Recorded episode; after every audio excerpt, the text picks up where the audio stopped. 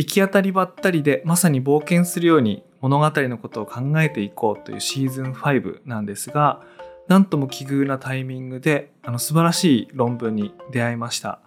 今年2022年の佐々木貴前賞奨励賞論文部門を受賞した物語とは何か。二代目カッパおじさん雲満春夫さんによる物語の記録という論文です。でこれを書かれたのが、えーと、今回のゲストである森内小雪さんです。で今回は森内さんをお招きしていろいろお話をお伺いしていきたいと思います。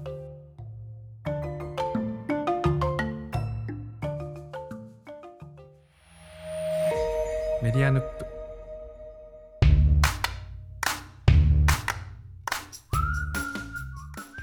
こんばんは佐々木流です。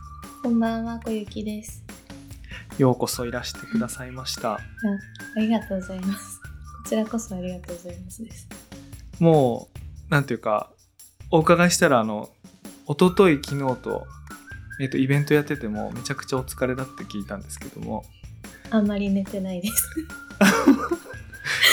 寝てないぐらい？だってイベントは昼間じゃなかったですか、なんかその言葉が苦手展をやってた、うん、その2日目の夜に、うん、なんか別のところで、うん、今あの遠野で古民家の再利用みたいなのを若い人たちと一緒にやってて、はい、アトリエ U でやってるあのそうです展示ですね。そうです、うん、そっちの方もギャラリートークがあって。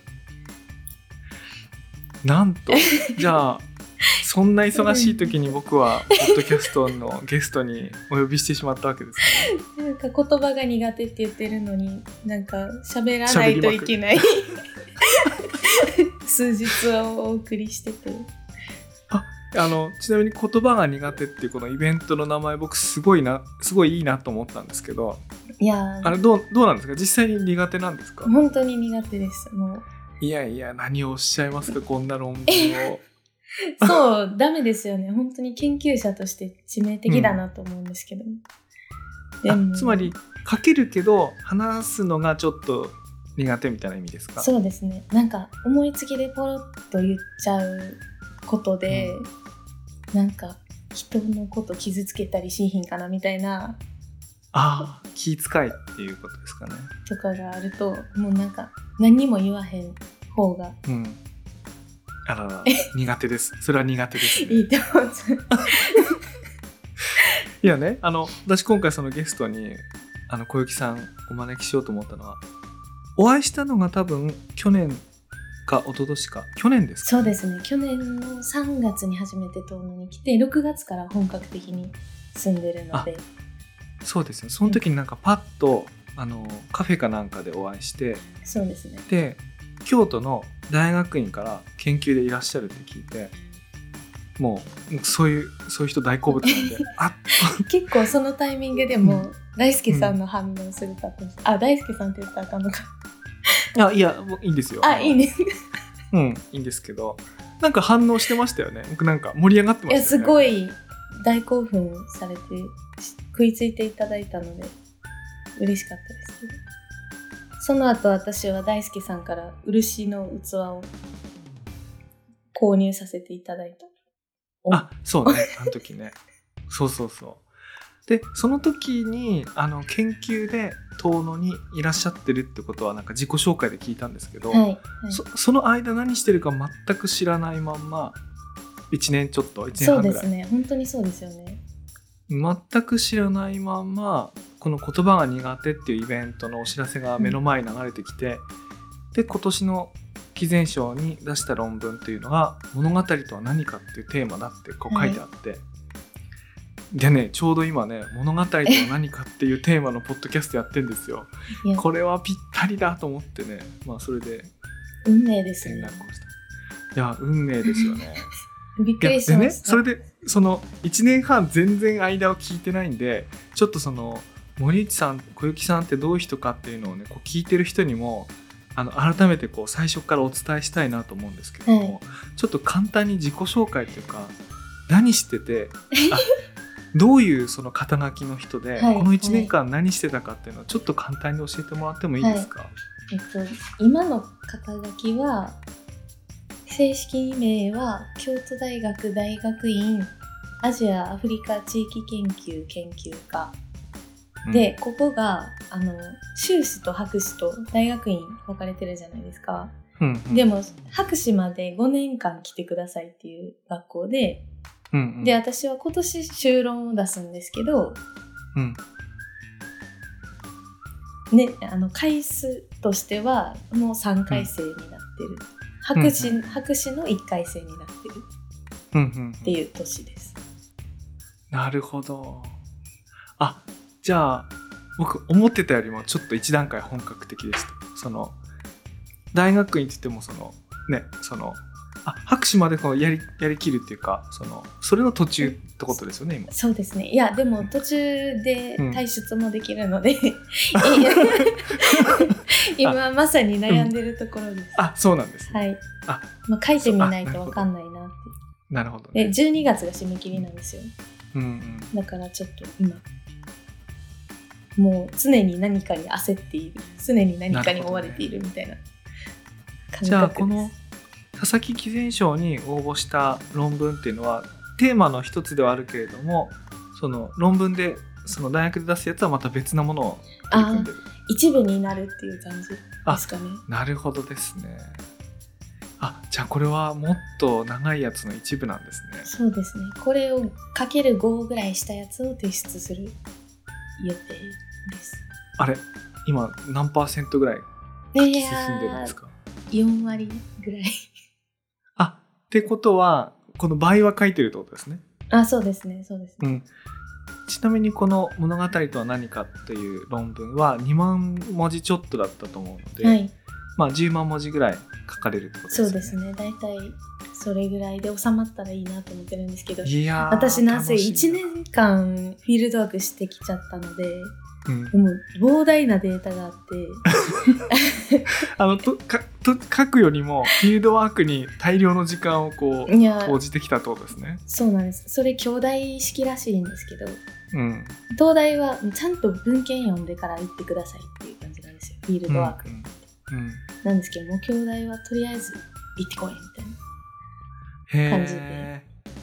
なんかそれっていわゆるあれですか？あの梅沢忠夫の兄弟式カードみたいなとりあえず行ってとりあえず大量にこう集めてきて最後にまとめるのはそれからみたいなスタイルがそうです。本当にそうです。その通り。へえいや憧れるななんか いやこの間この間というかこっちに来てから、東大出身の方に会う機会がすごい多くて、うん。で東大出身者にすごい言われますね。へええ東そ東大出身の研究者？はい。そのいらっしゃった時？とかもう卒業されて、うん。うんうんで今は別の仕事をされてる方とかにうんお会いすることが多いんですけど、うんうん。なんかいやとりあえずフィールドに行けるってすごいいいなって言われます。ああでもその羨ましがられる方向でよかったですね。はい嬉しい。あの そそんなそんなのも読まずに来てんのかみたいな いや幅そう。いや 本当に。スタイルの戦いみたいなのがあるのかなと思ったんですけ自分ではすごい思います、ど、うん。なんかもう遠野はもうレジェンドみたいな先生方がいっぱいいるので、いや何も知らん何も知らんくてすいません。でしかも特に民族学が専門じゃないのでうん、全文化人類学ですよね。一応そうですね。文化人類学っていうのかもちょっと怪しいんですけど。一応なんかすあのー学位のタイトルは地域研究、へっていうの。えあなんかそのアジアアフリカそのご専門ってことをなんかあの書いてたので。そうですよねなんか文化人類学的な感じかと思ったらそれよりはもうちょっと地域研究なんですね。文化人類学にもいやもう限りなく近いんですけどそのうん。もらえる単位の名前としては地域研究っていうのを卒業したっていうことになります。それはなんかどういうきっかけでその学問っていうかその専攻を選んだんですか？いや専攻はもう私本当にフィールドワークがしたいが一番主にあってもともと大学の時に研究してたのが哲学なんですよ。うんうん。専門が哲学ででもう文献だけ読んでても人間とは何かって全く分からへんなって思って。というか哲学科でできることが、ね。いや難しいのが、哲学科でできることが人間観察じゃなくて、うん、哲学の研究？哲学史の研究みたいな哲学史のね、ことになっちゃううん。うん、のが私は哲学好きなんですけどそれだけやと人間のことほんまに分からへんやんってなるほどね。う。んいやこれはなんか僕興奮してきましたよ興奮して興奮ポイントいやいやなんでかっていうといやあのちょっと話先取りしちゃうんですけど、はい。あの論文の中の脚注の中にはい。オルター・ベンヤミンの話が出てきたと思うんですけども、はいはいはい。あの民族学の話とかしている中でベンヤミンの話が出てくることって僕見たことないんですよ、いやそうですよね。民族学とはだから。でも同時代的にその柳田国男の同時代的に、ね、な人としてあのそういうものが出てくることもあるだろうしあるいはあの時代っていうか20世紀前半とかにこうはいそのなんとかなこう哲学とか経済学とかうん。社会学とか、あの分野をまたがって活躍しますよね大体。はい。専門分野特に作らずにみんなすごい人たちってすごいいくつもまたがって結果を出すと思うんですけどなんかそそういうのをこう総合して書いてあることってなんか少ないなぁと僕思ったんですけどもいや国夫とベンヤミンとウンマンハローさんがこう同時に語られてる論文って見たことなくていやこれは熱いと思ったんですけど。国夫とベンヤミンもだから修論ぐらいの文字数、ん。特にもう実数制限ないので、そういうものやったらちゃんとうん。議論も深掘りして書けると思うんですけどもう2万字の字数制限があると客中にぶっ込むしかなかった そうだよね。そうですよね。あ、だからなんで、あ、なんでそういうことし、あの、あれなんだ、あその、かけ、かけるっていうか、あれ、こういう視点を持ててるんだなと思ったら、もともとは、その、哲学科を、はいから最初やったってことなんですそうね。ですねドイツドイツじゃなくてフランス哲学が専門だったんですけど、うん。あ、もう、ど、なんていうか、本場じゃないですか、もう。本場っていうか、あの、すごいこう、うるさそうな大先輩が一番いそうな分野ですね、それなんか。いやですです。なるほどね。まあそれで途中からその地域みたいななんかそういうのにしたってことなんですもうとにかくフィールドワークに行きたいってなった時に、まあ、文化人類学とか、か。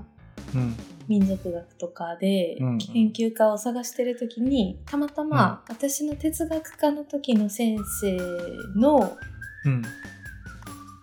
えっと、生徒。学生、学生で文化人類学の教授になってた人がいたんですよ。うんうん。でその先生に会いに行ったらその先生ネパールの経済が専門でうん。で私その当時中澤真一がめちゃめちゃ好きで、うん。今もなんですけど、うん。中澤真一ってあのチベット。チベットのモーツァルト。あそうです。ね。チベットの密教の研究うん。うんとかしてるのにすごいハマってたんでうん。チベット文化知りたい。ほんまはチベットに行きたいんですけどでも今チベットって行けなくて、そうね。いろんな意味でなんていうか何個かの意味でいけなそうですね。はい。もう中国の規制で行けないんですけど、うんでチベット難民の人がネパールとかインドに流れていって、うん。だからネパールはすごいいいなと思って。うんでなんかこんぐらいの特にフィールドワークの経験もないしネパールを専門にしてたわけでもないですけど行ってうんいけますかね、うん。みたいな感じでうん。喋ってたら「あどうぞどうぞ。名前書いたら通るんで」みたいな。まあ、つまりフィールドワークその野に飛び出したいっていうのはまずはい第一にあって、はい。その方法としてご縁があって、はい、まあ、文化人類学だったり東能にたどり着いたみたいなうん。ことなんですね。いやでもねこれやばい俺興奮してきたな。その そのその話先取りしちゃうんですけどもはい。今チベットのモーツァルトの話を聞いてその2代目カッパおじさんのウンマン春夫さんの中に思想家としてのウンマンさんを発見するっていうのははい。まさにチベットのモーツァルトを発見するそうですね。同じことだと思うんでそうですよね。だから土淵のモーツァルトですよね、うん。だから言うなればね、うん、言うなればっていうか。遠野に結局遠野でフィールドワークしてるのはもうコロナのせいなんですけど、うんうんもうコロナのおかげって私は思ってるんですけど、いやそれはそうですよ、うん。あの多分富川さんとか遠野の人にとっても小雪さんが来てくれたのすごい良かったと、え。ー僕まず僕がねその論文を見てね、はい。完全にそう思ってますからね。いや大輔さんまず読むのがめちゃめちゃ早かったですし2回目の赤線引き読みまでもめちゃめちゃ早かったですしあれなんだっけ感想を送っていただくまでもめちゃめちゃ前の早かった。晩に前の晩に「えこれ論文書いたやつ送ってくださいよ」ってなんか僕送ったんですよね。はい。あの偽善賞って他で発表してるのはダメっていう規定があって受賞したやつがあの、えっと友の会の年間一冊送られるはい。フォーラムのレポートなんかに入ってくるから読めるの結構先なんですよね、はい。はい。一般にはね。だから早くちょっと見たいんで送ってくださいって言って、送ったら朝起きたらメッセンジャーになんかこう PDF 来てたんで僕布団に入ったまんまあの布団で PDF 開くあの論文のねあの A4 サイズ的なのやってるとすごい見づらいんだけど、はい。眠いまんまこう1ページ目読み始めたらすっごい面白くて そのスマホで PDF 全部で何ページだろ16ページか。ぐらい。う16ページある PDF 全部読んで、うんもう動けなくもう動けなくなる。こう30分ぐらいこう読んで これは面白いと思って。で感想を伝えで2回目プリントアウトして赤線引きながら読んであこれは本当面白いと思ったんで。いやーうん本当に良き読者を得て私は幸せです。そうね。こんなに反応する人もあんまいないかもしれない、はい、はい、ありがたいです。いやあいやあんないあんまいないってのはちょっと言い過ぎだな。あのそんなことないです。あの多分審査員の皆さんもみんなすごいの来たぜっていやいやいや、思ったと思います、ねねずっとずっと遠野にいるからなんかあげといてあげようぐらいの感じだ けどいやちょっとねあの話先取りしてしまいましたがってちょっと2回ぐらい断っちゃったんですけどあのこの今回の前半の方ではその小雪さんってどんな人っていうのをもうちょっと聞きたいなと思ったんですけども、まあ、そのフィールドワークしたいなっていうことで、まあ、その遠野に来る機会がを得てはい。で今1年ちょっといらっしゃると思うんですけそうどですね。あのおそらくねどういう暮らしをされてるのかって僕気になるっていうかあの気になる方多いんじゃないかと思うんですけど。暮らしが暮らしが研究よりもメインになりつつあって、そう。あ僕ね聞きたいのそういうことで。あの朝起きて何してるとかね。あの1週間どうしてるとかね。1週間ですか。いやその研究者がフィールドワークではい。まあそのコロナのまあ今ね収まってきたとはいえ移動制限がかなり一番厳しい時にやってきて一体どうやって研究と暮らししてたんだろうって、私の場合はその研究対象が今の人なんですよ。そのおじいちゃんおばあちゃんに話聞きに行く民族学、いわゆる民族学歴史を掘るみたいなのとはうん。違って、どっちかっていうと今のトーンで普通に生活してる私の周りにいる、うん。まあ移住者の人たちもいっぱいうん。いるじゃないですか。その移住者の人たちがも含めてなんか遠野物語の余白みたいなものを、うん。うんにどういう風な解釈を加えてで新しく、まあなんかコンテンツ、まあ、ツアー、うん。ツアーとかもそうですけどなんかアート作品みたいなのを作られてる。それこそ富川さんとか、富川さんとかうん。忠遥さんとかね、うんうん。うん。どういうことされてるのかみたいなのを研究することにしたのでしたというか、それは生活がそうさせたっていうのもあるんですけど、うん。うんだから基本的にはあの現地の企業その富川屋でインターンインターンシップさせてもらってて、うん。なんか働きながらそれをそのまま全部観察するみたいなことをうんうんこの1年半の間の前半はずっとそれをやっててうんうん。もう今はもう生活の中心は文字起こしです。レコーダーの文字起こし。ね。あの、えっ、と、じゃあ、ちょっと、2つ聞いていいですか？前半と後半でちょっと暮らしが違うようだったんで、あの聞きたいんですけど、じゃあ前半はインターンってことは、はい。あの、なんていうか、アルバイトっていうか、お給料出ながら、まあ、あ、お仕事ね。しながらちゃんと、ちゃんとというか、お仕事ししながら、そういうフィールドワーク、いろんな話を聞くっていうのをどんどんやってた。うんお給料は研究費をもらってる時はなんかもらわないでくださいみたいな規定があって、うんうんで研究費出てる時はもらってなかったんですけどうん。それが終わった後から優勝にしてもらってだからそうですね、仕事半分いいね。なんかあのなんていうかその民族学の聖地みたいな場所であのインターンしながら自分の研究もできるってやばいね。やばいいややばいですよね。やばいね。俺やりたいもんな俺。ね。いやでもそのだから学費払ってるからマイナスなんですよ、まあそうか。それはそうね。そうですね、まあマイナスっていうかまあそうね。そう。まあ得が得難い機会という意味ではまあそうだと思うんだけど。で後半はまあそのいわゆる前半でやったたくさんのこう聞き書き？あきあはい。書いてないのか。さあのそう書いてない録音データ。そうそう。録音データがあるから。もう私ずっと新聞記者みたいなレコーダーずっとここに首にぶら下げてそれこそ書き起こしってその今録音データの書き起こしっていろんなツールがあるからそこまでは非常に楽なんじゃないですか？ああ、うん、多少は。でもあでも方言とか？そうですそそうです。あ確かにな今。今僕が頭に浮かんだいくつかのツールはやっぱり標準語だよもんな。便利ではあるんですけどあとやっぱ音が遠かったりするとあんまりうまいこと拾ってくれなかったりするんで。それ全何分っていうか何時間ぐらいあるもんなんいやもうもう一日中回してる。回してたんですよ。当時。あなるほどね。でもなんやか。らその言葉だけじゃなくて、生活音とか、あうん。あこのタイミングでこの写真撮ったんやみたいな。うん。全部整理できるので。ありがたいはありがたいというかそうん。の記憶を呼び覚ますのにはすごいいいんですけど、うん。確かにね。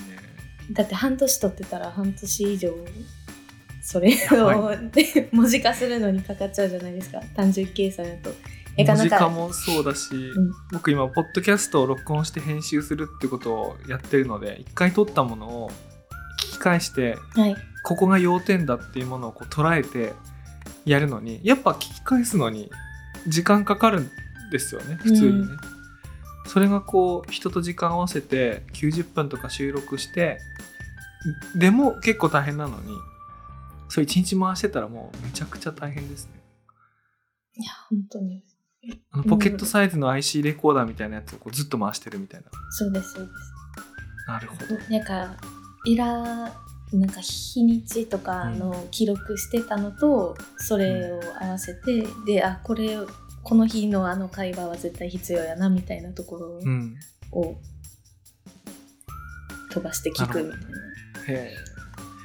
じゃあ今はそれをやってるってことは一旦その新規のなんていうかお話聞きに行ったり録音したりっていうのはちょっと止めたりしてるもうもうもう。うーってなりながら。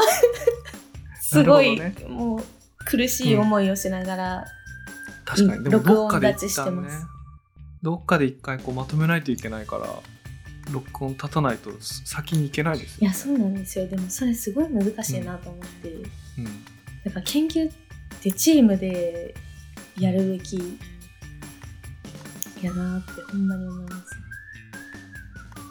うん、全部一人だもんね。なんでみんな個人でそれぞれ好き勝手インド行ったりネパール行ったりアメリカ行ったり。まあままあそうね。理屈を言えばそうなんでしょうけど、うんうん。みんなでなんかそういうことやるの苦手な人がそうなんですよね。あ僕もそうなんですけどなんかね。ね一人一人でなんかやるの好きだからこんなことしてるみたいなことがありまして。そんなね5人10人でずっといてワイワイやるの苦手じゃなかったら研究とか創作とかしてないみたいな、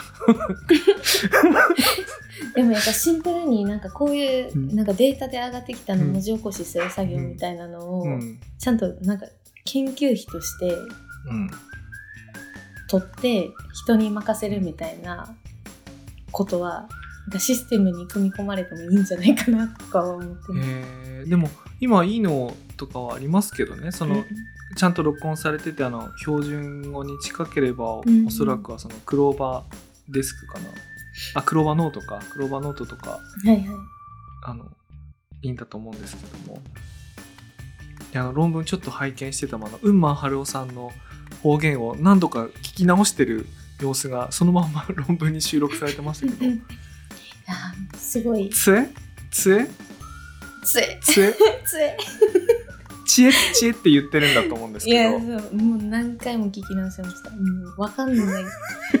老人の杖って言われて、あ、杖かってうん思って、でも話の文脈として杖はおかしい。え、じゃあ、うん命の話してるから血かな？とか、うんなんだ？って思ってたら、知恵。知恵ね、難しいですよね。うんなんか音、音を文字にするっていうのが、やっぱり無理がある。うんまあむ無理がありますよねなんかそもそもあの文字で喋ってないですからねな文字で喋ってないっていうか、人は音で喋ってるからなんかこう文字の方がなんか無理無理にねなんかこう当てはめているから違いますよね。うん。なんか、でもそれって論文で言いたかったことでもあるし、そのウンマンさんが、その民話って文字としてうん。残されない、読み書きできない人のものだからって言ってるのとかも、うん。なんかこの文字起こしを頑張ってるのを通して、うん、実感として伝わるんじゃないかなみたいなのもちょっと 思いながら、ね。うん。そこは丁寧にやりました、結構。こまあ、ところでというかあの前半のちょっとその最後あたりの話としてちょうどあの言葉が苦手っていうそのイベント終わったばかりだと思うんですけどもそのイベントの2日目だったかなその大橋進先はい、生はい。との対談、はいあのトークイベントがあったと思うんですけども大橋進先生っていうのは、えっと現在も遠野に、えっとお住まいの、えっと遠野物語の研究者、そうなんてですね。言ったらいいんだろう。在野の研究者。在在野の研究者ね。もともと中学校の先生うんうんうん。社会科をうん教えられてた先生で今もうずずっと本当に在野でねそうですよね、そのアカデミアには所属せずうん。地道に郷土史の研究されてて専門は東野の飢饉とか例外の話やったと思うんですけど、もともとはというかあの東野常民大学って昔80年代ぐらいにあった、その郷土史とか遠野物語の研究のあのメンバーの一人であの注釈遠野物語なんかがその研究成果として有名だと思うんですけどそのメンバーの一人でなおかつあの遠野に住んでいてかつ今も辞めてないっていうこう最後の一人みたいな。そうですね。ですよね。東野、うん。い去年かな？去年うん東野文化研究センターの所長になったんですけど、うん。赤坂のりおが辞めてうん。今大橋先生。うん、そうですよね。だからその浮気せずっていうかもうなんかもうそいやのーすごい。その貫徹してるっていうかね。ね。で私それねぜひ聞きに行きたいなと思いながらあの行けなかったのであのどんなでしたかっていうのをねちょっとあのいやー感想なんていうか聞いてみたいんですその論文の内容自体がうん。その民族学が今の民族学が仕事にしてるそのうん。歴史的な事実を、そのうん。民族資料をもとに解明するみたいなことうん。とちょっと逆行するというかうんうん歴史的事実って何なのさみたいなことを言いたい論文だったがゆえにうんうんうんうん。ちょっとずっと民族学をされてた大橋先生からしたらうん。ちょっと自分が今までやってきたことを定するじゃないですけどなるほどね。なんかそういう側面があったと思うんですよ。ちょっとあの聞あの聞いてる人向けにちょっと今説明した方がいいと思うんですけども、その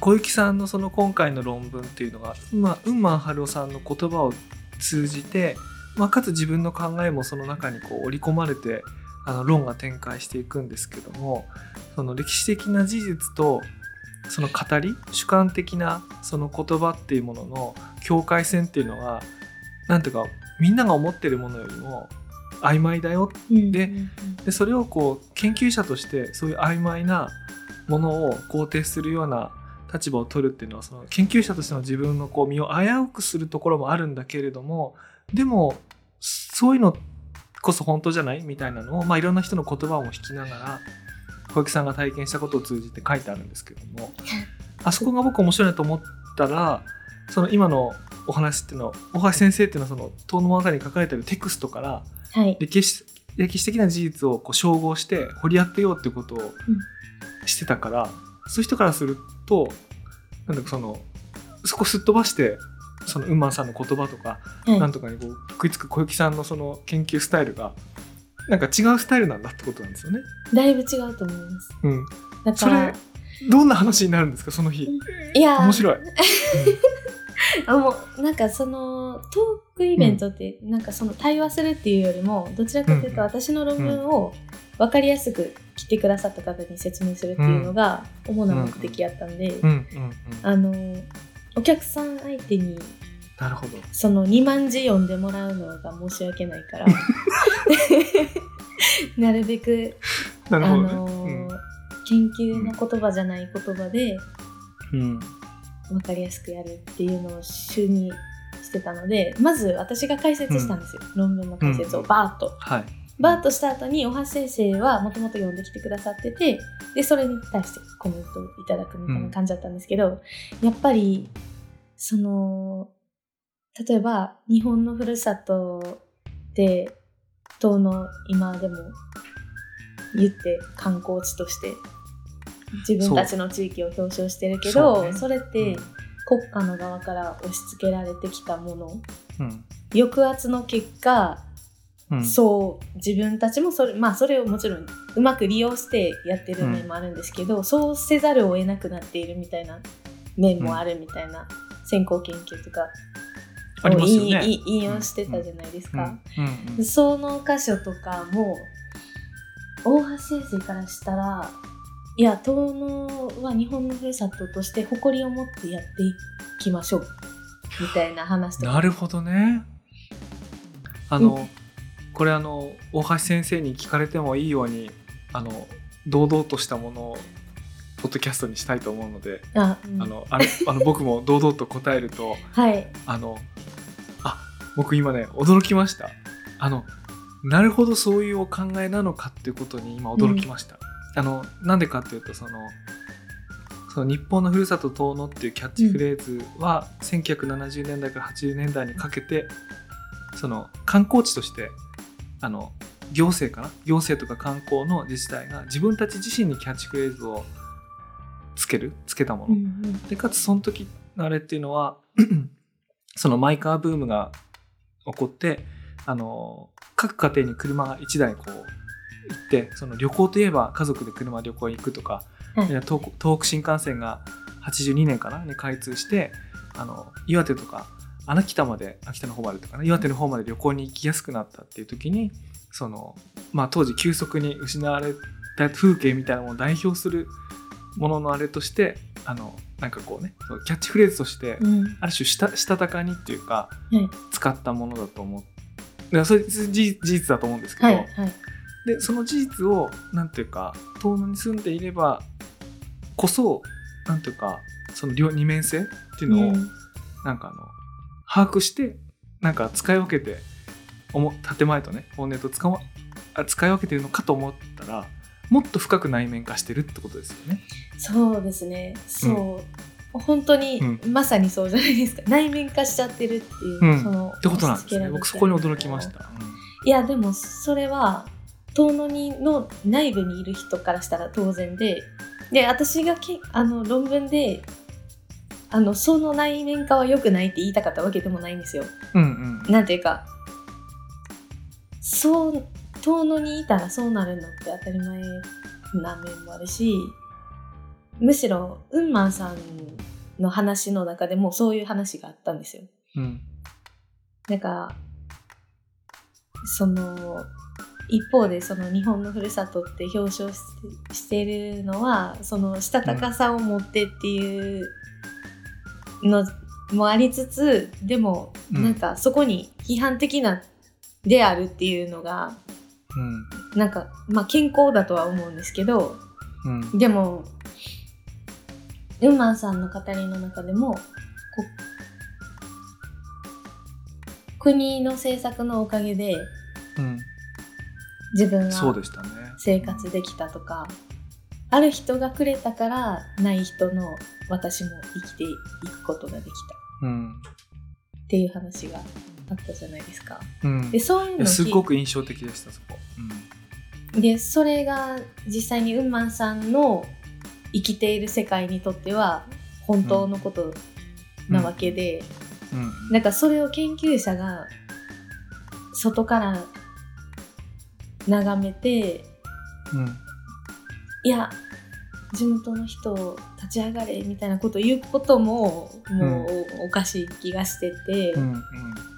私は今それその部分に対して自分がどういう立場を取るべきなのかうん。決めかねてるんですけど。